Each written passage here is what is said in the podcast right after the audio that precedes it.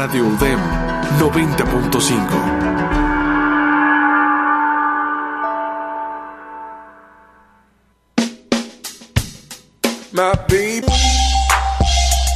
El siguiente programa es clasificación B, contenido apto para adolescentes.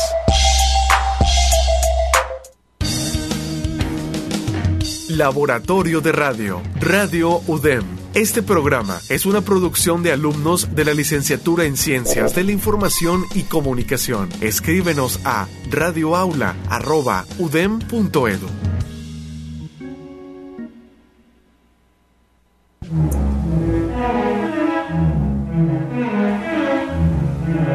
Acércate. Vienes al lugar indicado.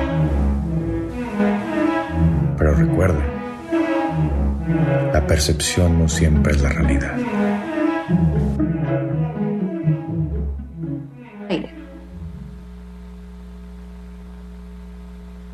Bienvenidos a Conspiraciones. Yo soy su conductor Alberto Carrillo y qué placer tenerlos por acá. Conspiraciones es un programa basado en investigaciones científicas y fuentes confiables.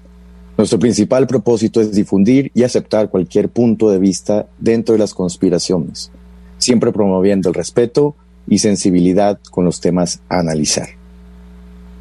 Bienvenidos, como dije.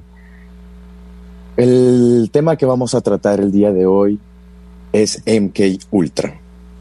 MK Ultra fue un experimento basado en experimentaciones humanas por el gobierno estadounidense en la época de los 40, 50, 60 y principios de los 70. Pero antes de entrar a, al tema, vayamos un poco hacia de dónde vienen las conspiraciones y qué necesita una conspiración para convertirse en realidad. Primero necesitamos al conspirador. Se iniciaba la Guerra Fría y al primero necesitamos el conspirador, obviamente. Y luego también tenemos a la, a la manipulación de masas. Y luego ya eso se exporta a un producto en donde tenemos a las personas en que creen en aquella conspiración y en la que no creen. Al paso de, de los años hemos encontrado miles y miles de historias, desde Lance Armstrong y el primer hombre en la luna, este, desde los asesinatos de John F. Kennedy o de el candidato para la presidencia de México, Luis Donaldo Colosio, y muchas historias más.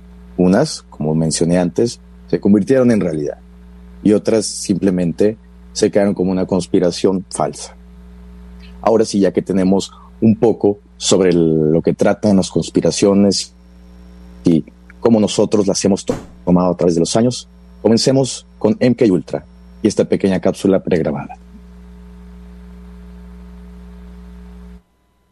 Dulles, director de la CIA, ideó un programa para producir una droga que obligara a sus testigos a decir la verdad. Como en ese momento habían 150 proyectos de investigación, se unificaron en uno solo, que se llamó MK Ultra. Los sujetos con los que experimentó iban desde empleados sospechosos de la misma agencia hasta agentes del gobierno, militares, prostitutas y pacientes con enfermedades, mentales. En muchos casos no sabían que se estaba experimentando con ellos. La agencia gastó miles de dólares probando diversos métodos. Privación sensorial, aislamiento, exposición a radiaciones, suministro de LSD, entre otras drogas con barbitúricos y anfetaminas. Procedimiento que se abandonó, pues los pacientes frecuentemente morían en el tratamiento. Según el investigador Alfred McCoy, el verdadero objetivo de la CIA era desarrollar métodos extremos de tortura e interrogatorio para nulificar la voluntad o extraer información de los sospechosos de actividades antiamericanas. Este proyecto se llevó a cabo en 80 instituciones, que incluyeron 44 universidades, y se desechó por completo hasta 1973.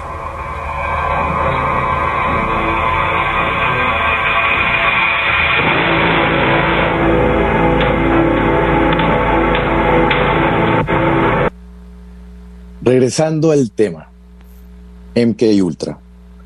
Digo, yo creo que a muchos se les viene a la mente este, todas las conspiraciones que Estados Unidos ha ocultado este, durante años y esta quizá no sea tan conocida como las otras, pero MK Ultra fue uno de los primeros en ser de las conspiraciones más fuertes que conmovieron al país de Estados Unidos. Según el autor Steven Kinzer, quien fue el que descubrió este proyecto, fue una continuación del trabajo iniciado en las instalaciones japonesas de la Segunda Guerra Mundial y los campos de concentración nazis para dominar y controlar mentes humanas. También Kinzer escribió que el uso de mescalina por parte de MK Ultra en sujetos involuntarios era una práctica que los médicos nazis habían comenzado en el campo de concentración de Dachau. Por otra parte, también Kinzer proponía que la evidencia de la continuación de una agenda nazi era citar el reclutamiento de secreto en base de torturadores, viviseccionistas nazis por parte de la CIA para continuar la experimentación en miles de sujetos. También los nazis llevados a Fort Detrick, Maryland, para, para instruir a los oficiales de la CIA sobre los usos letales del gas sarin. Digo, entre los pequeños eh, entre los pequeños pasos que dio la CIA en este nuevo mundo de la tortura y de la experimentación humana, eh, pues bueno, obviamente necesitaban, digo, genios diabólicos que supieran un poco sobre este camino. Después de la Segunda Guerra Mundial, como mencionaban, eh, comenzó la Guerra Fría. Estados Unidos estaba entrando en conflicto con la Unión Soviética, estaba entrando también a la guerra de Corea y necesitaba ver cómo podían controlar a las masas sin necesariamente estar al lado de ellos. Por eso surgieron todo este tipo de proyectos y bueno, a los nazis les dieron una opción, simplemente o lo seguían o, serían ejecutados. No había una u otra. Eh, en que Ultra no solamente experimentó con ellos a base de drogas, sino que también con sustancias químicas, electroshocks, hipnosis, privación sensorial, aislamiento, abuso verbal y sexual, así como otras formas de tortura. Era eh, en pleno siglo XV, en la época de los 50, era algo totalmente descomunal que estaban haciendo eh, detrás, detrás de, detrás de todos, eh, realmente torturas y hasta actos ilegales que fueron eh, fijamente apuntados en los casos de Nuremberg, como miles de, como miles de nazis fueron ejecutados y colgados y mandados a la horca, pero también este, de esos miles ponles que tres cuartos se fueron a Estados Unidos y continuaron extinguiendo masas, tratando de experimentar como si fueran laboratorios, como fueran, como si fueran ratas de laboratorio. Era algo realmente aterrador que, bueno, solamente ellos en su propio, en su propia mente podían, podían saber cómo manipular este tipo de gente. Como decíamos, no solamente eran este tipo de drogas, porque el principal uso era LSD, claro, pero también había éxtasis, había mescalina, había heroína, había barbitúricos, metanfetamina y también psilocibina, o mejor conocido como hongos mágicos. Pero mientras todo esto pasaba, había un proceso. El proceso era, bueno, agarraban a, a soldados, a prostitutas, este, o a gente que estaba en cárceles en Estados Unidos y hasta en Canadá también. Hay que fijar ese, ese punto importante porque también hubo canadienses que formaron parte de este experimento. Los traían como si fuera una convocatoria para, para salvar el país, para que trabajes por tu país, para que lo honres, pero detrás de todo eso, en realidad solamente querían controlar el mundo y querían ver qué avances tecnológicos, psicológicos y científicos podían hacer. Así, la mente era controlada a base de electroshocks. No hacían aproximadamente 10 electroshocks en la cabeza hasta que el paciente ya quedaba casi casi en coma. Una vez estando en coma, se le inyectaba aproximadamente 5 eh, mililitros, 10 mililitros este, de heroína o de metanfetamina o de la cubiera. Y mientras estaba en coma, surgían todo este tipo de efectos a nivel psicológico que acaba con las neuronas poco a poco. Una vez que ya el paciente supuestamente se le había olvidado todo, hasta caminar, eh, su nombre, de dónde venía, ellos pensaban que así lo podían controlar, cual no fue cierto. No solo eso, pero gastaron miles y miles de dólares en este tipo de experimentos que solamente causaron errores en la gente. Y dentro de ellos están unos nombres que los tenemos que tener en cuenta. Allen Dulles, que fue el director de la CIA en ese entonces, y Sidney Gottlieb, el encargado de MK Ultra, o el científico malvado que estuvo detrás de todo esto. Sí, se le dio aproximadamente 240 mil dólares a la CIA para que comprara todo el LCD del mundo. Y para que así lo trajeran a Estados Unidos y empezaran a difundirlo en hospitales, clínicas, prisiones y otras instituciones, pidiéndoles a través de fundaciones falsas que llevaran a cabo proyectos de investigación y averiguaran qué era el LCD, cuando fácilmente sabían que el LCD era un alucinógeno, un alucinógeno que sí hacía un mal si lo tomabas en grandes cantidades, pero si era una simple cantidad, no hacía ningún mal. Pero ya cuando combinas el LCD con electroshocks, claro, es muy complicado. Y ahora vamos a pasar un poco hacia las preguntas que ustedes tienen. Hice unos cuestionarios este, estos últimos días y me intrigué por lo que ustedes querían saber. Una de las primeras preguntas era ¿por qué surgió este proyecto? Bueno, creo que eso ya lo, ya lo abarcamos en la mayoría, pero este proyecto surgió gracias a la desesperación en la que Estados Unidos se encontraban. Sí, claro, habían ganado la Segunda Guerra Mundial, pero estaban entrando a una nueva etapa de tecnología, de ciencia y donde él era, donde Estados Unidos era el enemigo número uno en todo el mundo.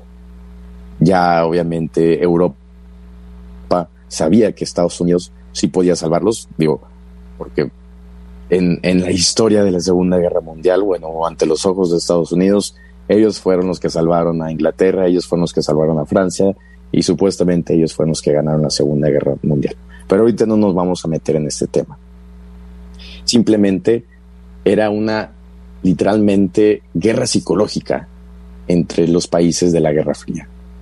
Entonces el surgimiento de este proyecto era inevitable. En algún momento u otro de la historia iba a pasar esto.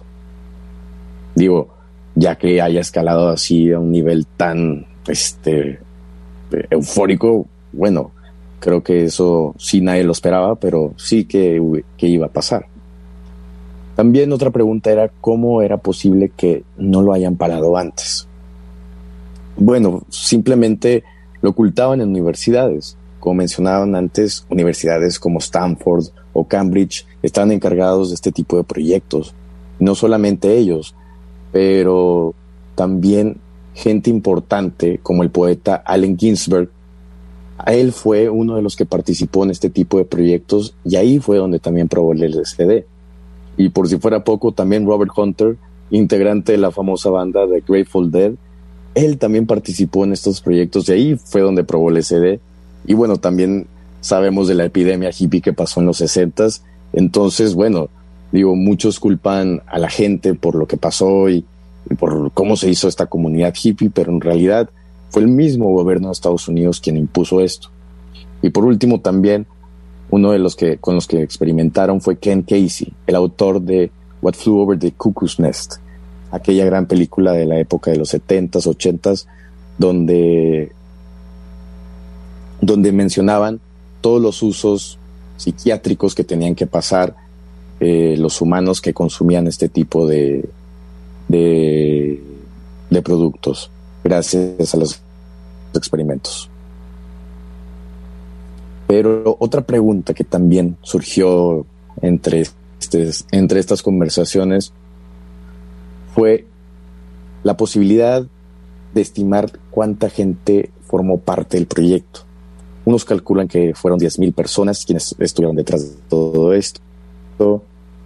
eh, ni se digan quienes los que fueron experimentados, pero si podemos poner un número fijo, fueron entre 20 y 30 mil personas quienes fueron convocados y quienes participaron en esto.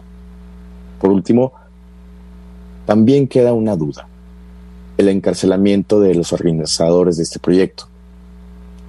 Sí, sí hubo un parate en algún momento de la historia, porque, como decíamos antes, Steven Kinzer, el periodista, fue quien descubrió todo esto que estaba ocurriendo.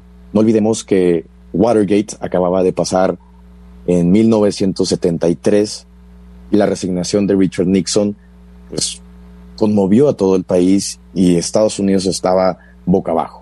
Luego en 1975 Steven Kinzer saca este ciertos artículos sobre las experimentaciones que estaba haciendo la CIA con MK Ultra. Y bueno, se hace algo completamente eh, loco, eh, se hace loco el país, no, no sabían qué hacer, no sabían cómo reaccionar. Y lo primero que hizo el gobierno fue poner para empezar un, un presidente interino, que fue Gerald Ford en ese entonces.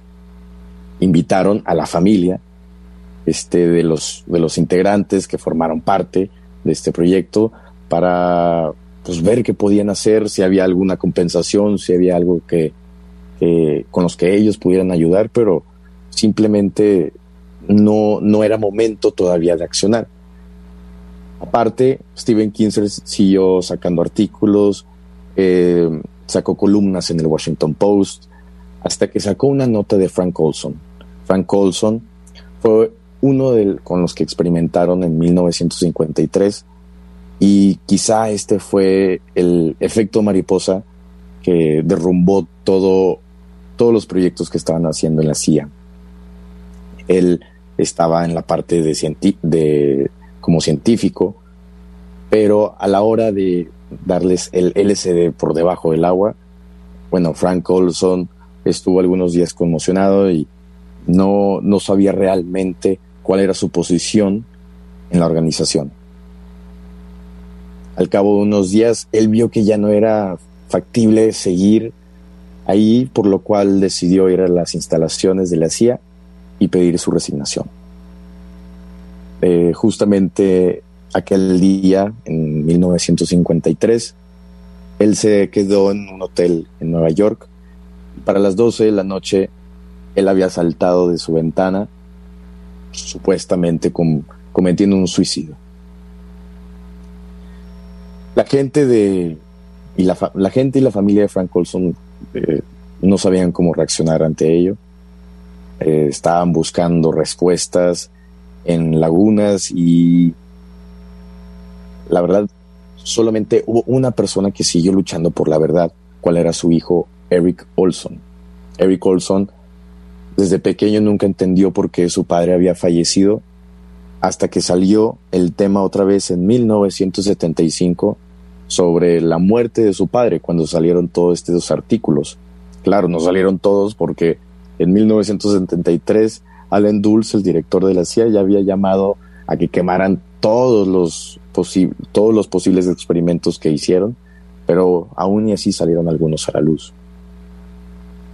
Olson no vio otra manera más que tener algún tipo de compensación, por lo cual la familia de Frank Olson y el gobierno de Estados Unidos admitieron 750 mil dólares para que no hubiera ningún tipo de demanda y aparte una disculpa personal por el presidente Gerald Ford. Es la única vez en la historia de Estados Unidos que un presidente ha pedido disculpas a alguna familia por un tema social. MK Ultra fue un fenómeno eh, social que tardó mucho tiempo en ser aceptado. Aún y cuando había demandas y procesos legales, la gente seguía pensando que eran blasfemias, que no era algo real. Eh, a partir de 2010 llegaron, llegó nueva información, se empezaron a divulgar en diferentes medios y bueno, la palabra se fue recorriendo en países, incluyendo México, también Europa, y bueno, ya se dio un énfasis exacto sobre lo que había sucedido. Lo que sucedió, sí, sí pasó. No, eh, en principio sí fue una conspiración, pero se convirtió en realidad. Y este es el, el lujo que puede dar las conspiraciones, porque eh, las personas se pueden quedar como el hijo de Frank Olson, que, bueno, quizá haya más entre líneas y quizá haya más de lo que nosotros esperemos y investigamos. La realidad no siempre es lo que parece. Y esta vez no lo pareció. Muchos de los registros de MK Ultra fueron destruidos en una purga de 1973 y también muchos habían sido destruidos a lo largo del programa como una cuestión de rutina. Este, pero por último, en 1967 se encontraron 8.000 páginas de registros, en su mayoría documentos financieros que no fueron destruidos por error en 1973, lo que inició una segunda ronda de investigaciones sobre MK Ultra. Y así sucesivamente, año tras año, siguieron sacando nueva información y todos los diarios de Estados Unidos, incluyendo el New York Post, Washington Post, LA Times, y Houston Chronicle, miles y miles de diarios fueron sacando temas y fueron sacando notas sobre esto. Nadie sigue encarcelado, nadie fue encarcelado y hasta el día de hoy suena uno de los casos más aterradores que fue en la historia de Estados Unidos. No muchos lo conocemos por esta justa razón. El gobierno no quiere que sabemos esto, este, pero gracias a la información que se ha divulgado y que hemos conocido, ahora la tenemos en nuestras manos. Por último, también quería mencionar cómo pudiéramos encontrar una conspiración como estas. Las conspiraciones salen de todo, desde el, el color del cielo, desde lo que comemos, desde lo que el vecino le pasó hace dos, tres días, pero siempre tenemos que tener ese ímpetu y esa curiosidad por investigar. las conspiraciones son algo que año tras año surgen inevitablemente lo que nosotros queramos. Actualmente vivimos una conspiración. Este, el coronavirus sigue trayendo eh, nuevas historias sobre eh, qué va a pasar en el futuro, sobre si nos hicieron algo con, este, con las inyecciones que nos están dando. En fin, hay miles de historias que quizá en algún futuro se hagan realidad, pero por mientras tenemos que tener en cuenta el presente y saber hacia dónde iremos. Esto fue Conspiraciones y los veo a la próxima. Muchas gracias.